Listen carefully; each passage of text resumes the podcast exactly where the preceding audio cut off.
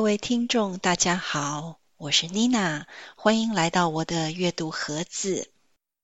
大家都认识的马街医院，为什么被叫做马街呢？或许有些听众朋友知道这当中的来龙去脉，不过可能有些人还不太能完全掌握个中缘由。马街他其实是一位外国宣教士哦。那么，妮娜今天的阅读盒子要打开的就是关于马街的生平。这本书叫做《福尔摩沙纪事：马街台湾回忆录》，其实就是马街的自传。作者马街，译者林婉生，前卫出版社出版。会想阅读这本书的原因，主要是好奇，想知道这位外国宣教士当初是抱着什么样的心情和如何受感动，接受上帝的呼召，愿意踏上这座完全不认识的小岛去传扬他的信仰。这当中不仅仅只有文化和语言的差异问题，还要克服离乡背景的孤单与无助。我们活在随手上网可查询资讯的时代，旅行变得很简单，说走就走，也不需要带着纸板地图。然而，在十九世纪初各种资源受限与取得不易的年代，光是远渡重洋、跨州横渡来台，就需要几个月的光景。坐船的旅途中，也不见得每次都能顺利抵达。舟车劳顿无法抵达目的地，也是稀松平常的事。马偕愿意舍弃自己的生活，到一个完全陌生的国度，学习截然不同的语言和文化。这样的决定是需要极度谦卑的舍己，愿意全心全人降服在自己所相信的信仰里，刻苦心力、耐心持守的相信与盼望，才有能力做到。而我想，除了这些，马偕的性格本身里应该具备一些过人之处的人格特质，才能优雅乐观地去面对所有人生的未知数，还有与自己生活背景迥然不同的异地生活。今年刚好是马偕来台宣教一百五十周年纪念，借着今天这个短暂的片刻，我们一起来看看这位上帝忠实的仆人如何展开他的宣教之路。以及他在台湾曾经面临过什么样的生活与挑战。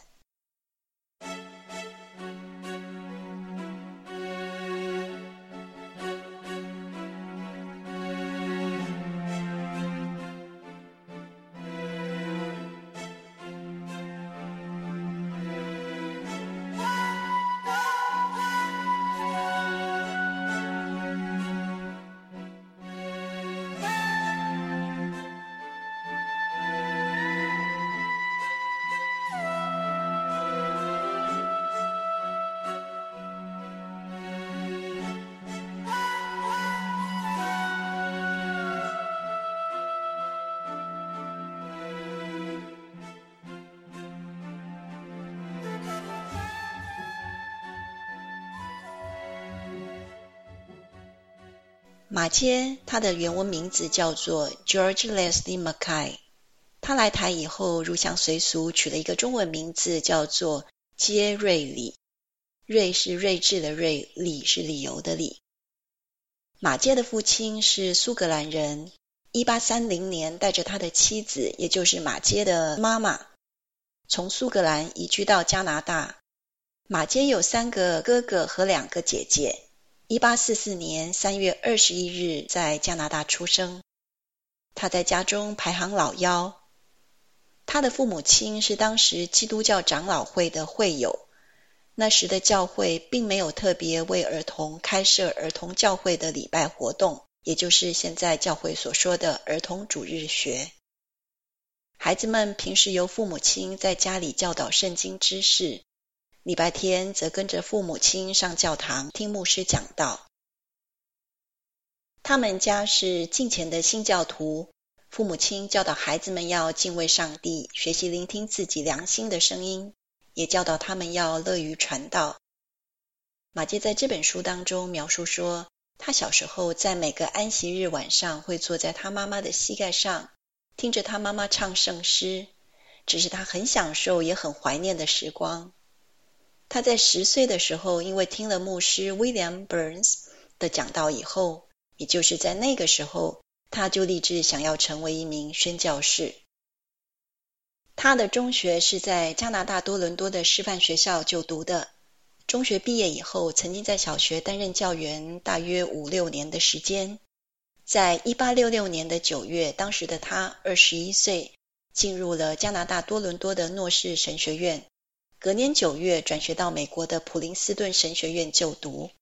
三年后毕业，返回加拿大。一八七零年八月，马偕受派于加拿大多伦多的 Newmarket 的教会牧会。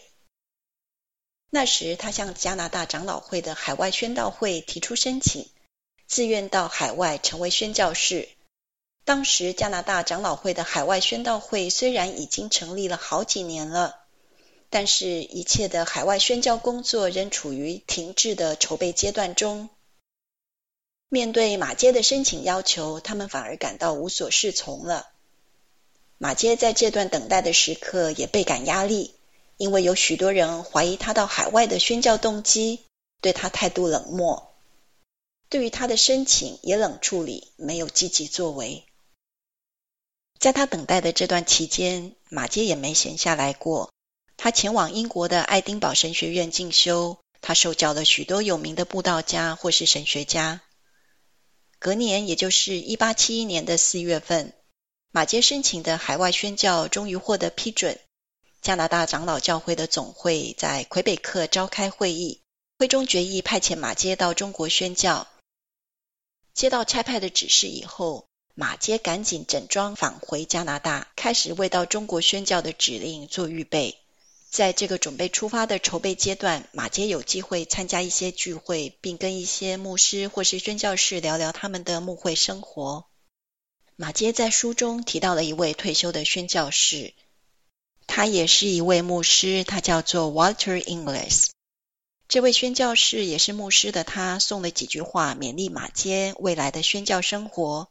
他对马杰说：“不要担心，年轻人，人们会教训你，会给你忠告，会计较费用。但是你只要把这些话放进你的口袋，你走你的路，事情会改变，你会看到更光明的日子。”马偕会把这段话放进他的传记里，我想这段话对他有着很深刻的意义，让他对日后的宣教生活起了不少激励的作用。这段话期许他朝着更光明的日子前进。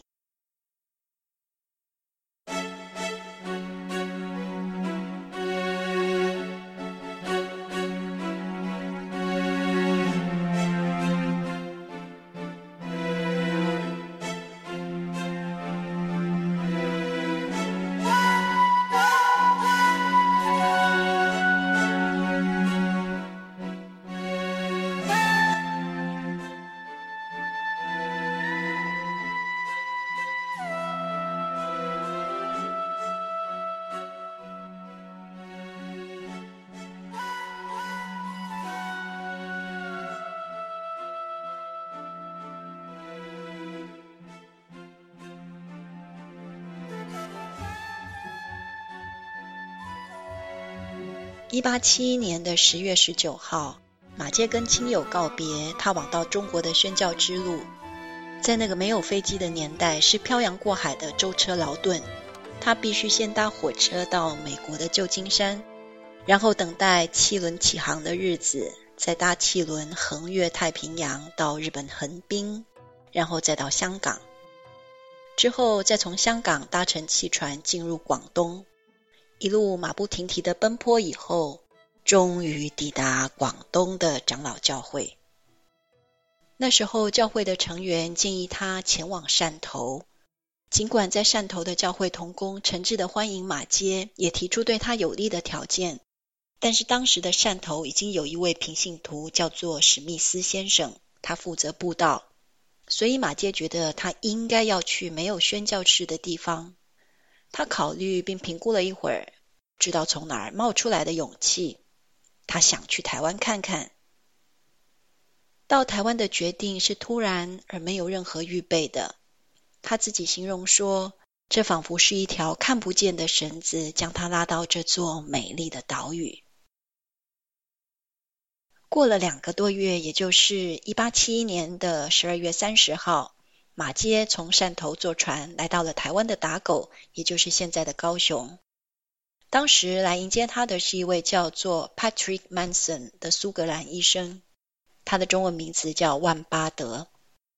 这位万医生呢，他在一八六六年到一八八零年间，曾经在台湾、厦门、香港行医。一八八七年创立了香港西医书院。一八九零年，这位万巴德医生回到英国，在一八九九年创立了伦敦热带医学院，被称作热带医学之父。马偕在打狗上岸之后，这位万巴德医生来接待他。接着，他上岸的那一周的星期日，也就是一八七一年的最后一天，马偕就在打狗，也就是高雄这个地方的一间英国商行，对着一群来自四面八方的人，这当中有船长啦，有职员，有轮机士、商人等等，这些人呢，传讲十字架上的耶稣福音。这是马街在台湾的第一场讲道。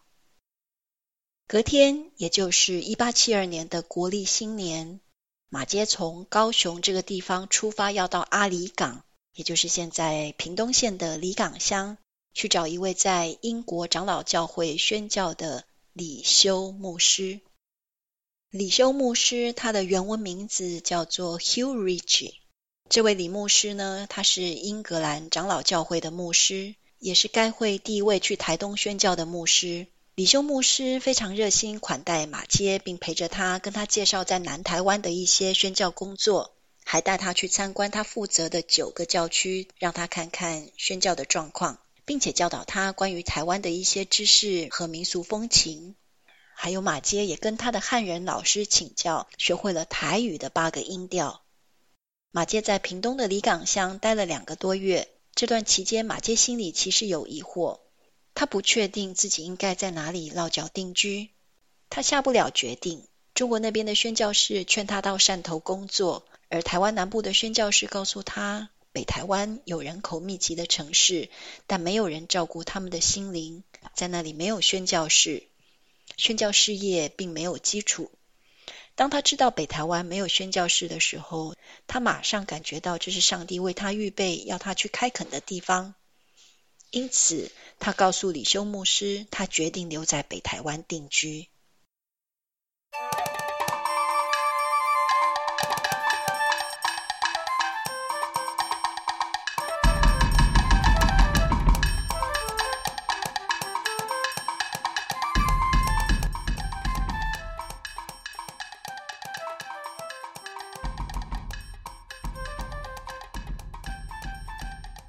因为李修牧师和德马泰医生想要从淡水绕道进入内陆去探访他们最北的工作站，于是他们俩便陪着马街坐上海龙号这艘轮船。他们在经过了两天的颠簸，船抵达了台湾北部，就在淡水靠岸。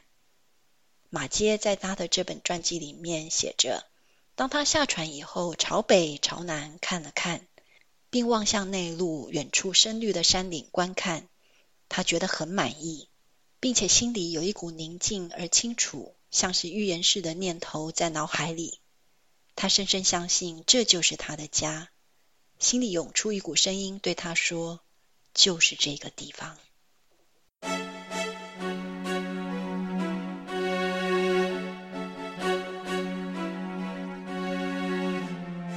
到达淡水以后。有一位英国商人接待他们。隔天刚好是礼拜一，马偕跟着李修牧师和德马泰医生他们去探访他们在北台湾的工作站。他们一大早便起床准备上路，三个人从淡水出发，打算走路前行，预计当天傍晚到达中立。当时的中立人口只有四千多人，他们找了一家客栈过夜，这是马偕第一次住在台湾的客栈。客栈的房间很小，只有三张床，没有其他的桌椅家具。床是用木条垫在砖头上，没有弹簧或垫被。客栈给他们每个人一人一张肮脏的草席铺在砖头上，这些草席是苦力们用过好几年，并在上面吸食鸦片的地方。房间没有窗户或是通风口，地板没有铺瓷砖，而是又黑又潮湿的土地。墙壁肮脏而且发霉，客栈里到处都是进进出出的家畜，有鸡、鸭、狗、猪在身旁打转。门口喂猪的厨余臭味夹杂着一股令人昏眩的鸦片味道，加上整个环境的吵杂声，实在令人无法忍受。马介第一次在台湾客栈的住房经验，实在令人佩服他随遇而安的个性。我想，活在这个时代的我们，很难去想象如何能身处在这样的环境过夜。离开中立以后，他们抵达了竹站市，也就是现在的新竹。马偕在书中里面写道：“对他们来说，当晚他们住在新竹的客栈，跟中立的那家比起来，中立的那家客栈实在像是皇宫一样。由于书中没有描绘新竹客栈的场景，实在很难想象更糟的情况会是什么样子。而这个时候，由于李修牧师感染了疟疾，接下来的行程他不得不坐上轿子，而马杰和另外一个人依旧照原计划徒步行走。”之后，他们经过大甲，进入大社的一个平埔番的村落。他们拜访了当地的教堂，之后到了内社，然后再回到大社，再往埔社，也就是现在的埔里出发。埔里的平埔番村落从来没有白人到过那里，因为怕万一有不测，所以当天有五十五个住在大社的平埔番亲戚陪他们进去埔里。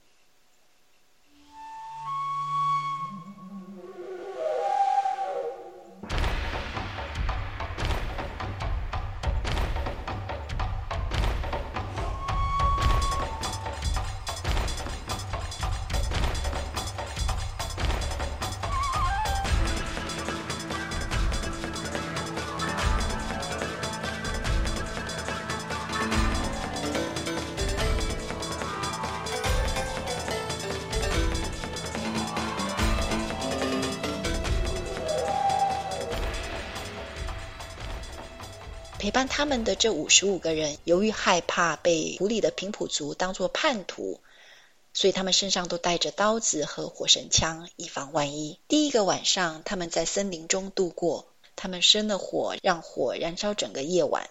当时有六千个平埔族的居民住在这里。奇妙的是，这些居民竟然被派来迎接他们。当晚还宰了一头公牛，举办了一场盛大的欢迎仪式。于是他们就在普里的山中，跟这些平埔族的居民住了一个星期。李修牧师每天晚上都做礼拜。到了礼拜日，一大群人居然围过来跟马偕他们一起聚会。那里没有教堂，也没有人去过那里传福音。住在这里的平埔族居民中，有些人曾经在南部的英国长老教会里听过福音，所以这些住在普里的平埔族居民依照教会的教导，遵从基督的吩咐，回到自己的家乡，向他们族人见证上帝为他们所做的伟大事迹。他们三个人结束了在普里的拜访之后，一起回到了大社，然后就各自分道扬镳。李修牧师和德马泰医生继续前往台南，而马偕则回到淡水，正式开始了他独自一人的宣教工作。他刚到台湾才不到一个月的光景，在身旁也没有任何人帮他翻译的情况下，而他又身处于四周人都憎恨这种白人华纳的百姓之中。在万般困难的情况下，马偕用他所学的一点点的台语，租到了一间汉人的房子。这间房子原本是要租给满清军官当马厩使用的，后来辗转被他承租了下来。房子脏乱、破旧不堪，无法居住，所以他雇佣了当地的一个汉人水泥匠，把房子修整了一番。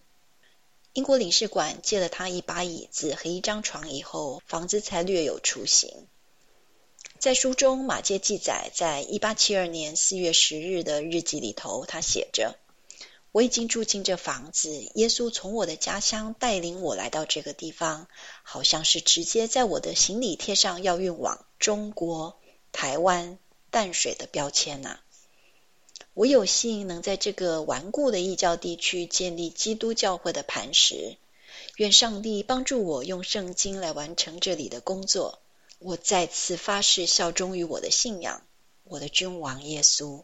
愿上帝帮助我。you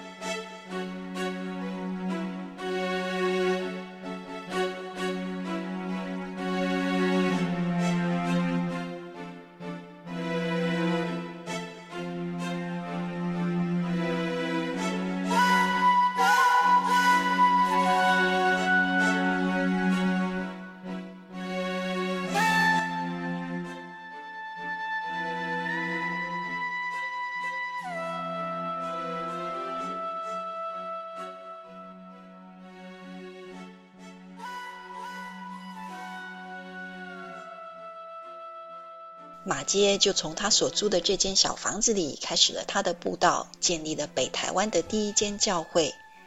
这也是台湾教会历史中所记载的。马街在一八七二年四月十日所开设的北台湾第一所教会，也就是淡水教会。马偕把过去在李修牧师那里学来的台语整理运用以后，第一次用台语讲道。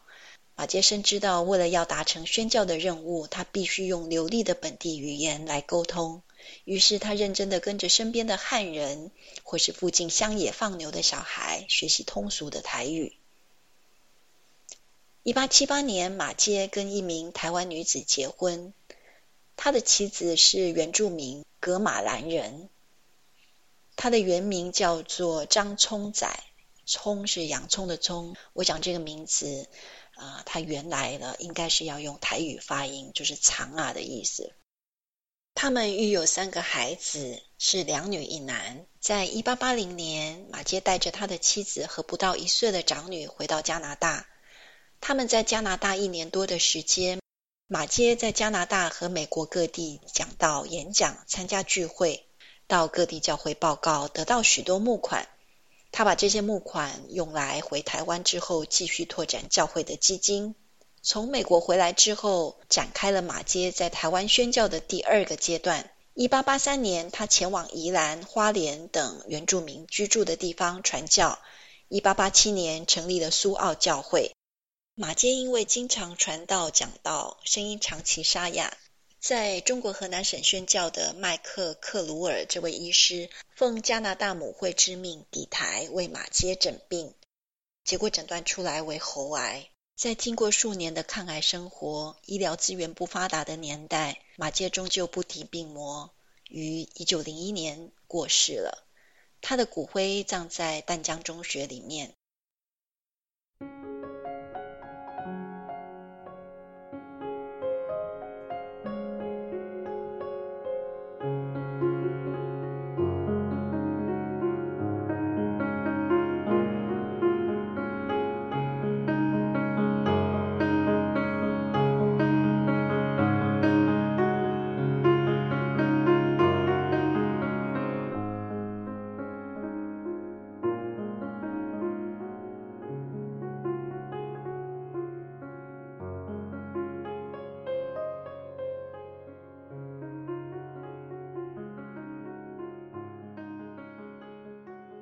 马偕对于台湾的贡献，除了将他的信仰在这个地方撒下种子以外，在医疗、教育和探索台湾自然与民俗文化方面，也有很多的实质的帮助。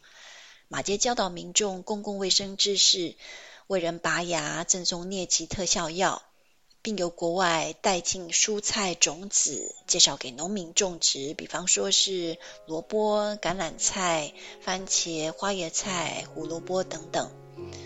马偕除了大量传输西洋科学知识到台湾，且还将信仰带到这个地方来撒种耕种。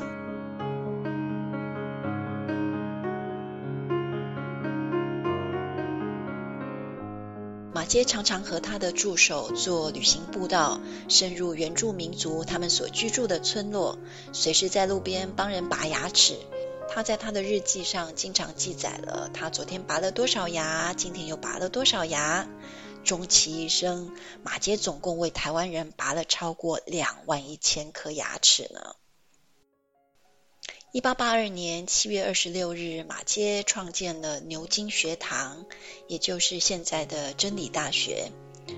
两年后的一八八四年，又在牛津学堂的东侧建立了台湾第一所淡水女学堂。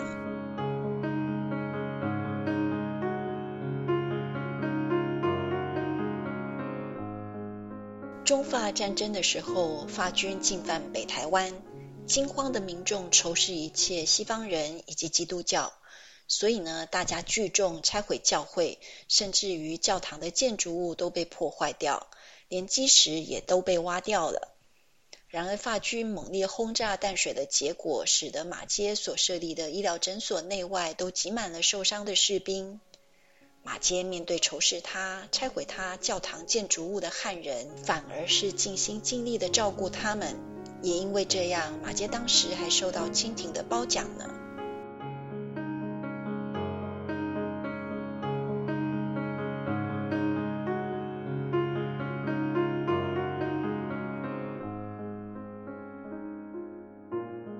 马杰的生活实在太精彩了，没想到一集真的讲不完呢。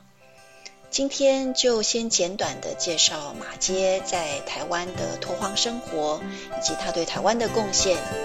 下个星期我们继续来看马杰其他的生活点滴，来看看他的台语是怎么学会的，还有他在台湾的宣教生活遇到了什么样的困难和挑战。